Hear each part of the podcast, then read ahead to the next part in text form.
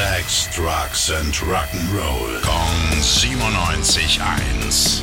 Rock News. Es gibt 666 kostenlose Tickets für eine Show der finnischen Rockband Lordi. Die kommen nämlich in den Kunstpalast in Düsseldorf zur Ausstellung Tod und Teufel. Bekannt wurde die Band ja durch den ESC 2006. Wir erinnern uns zurück.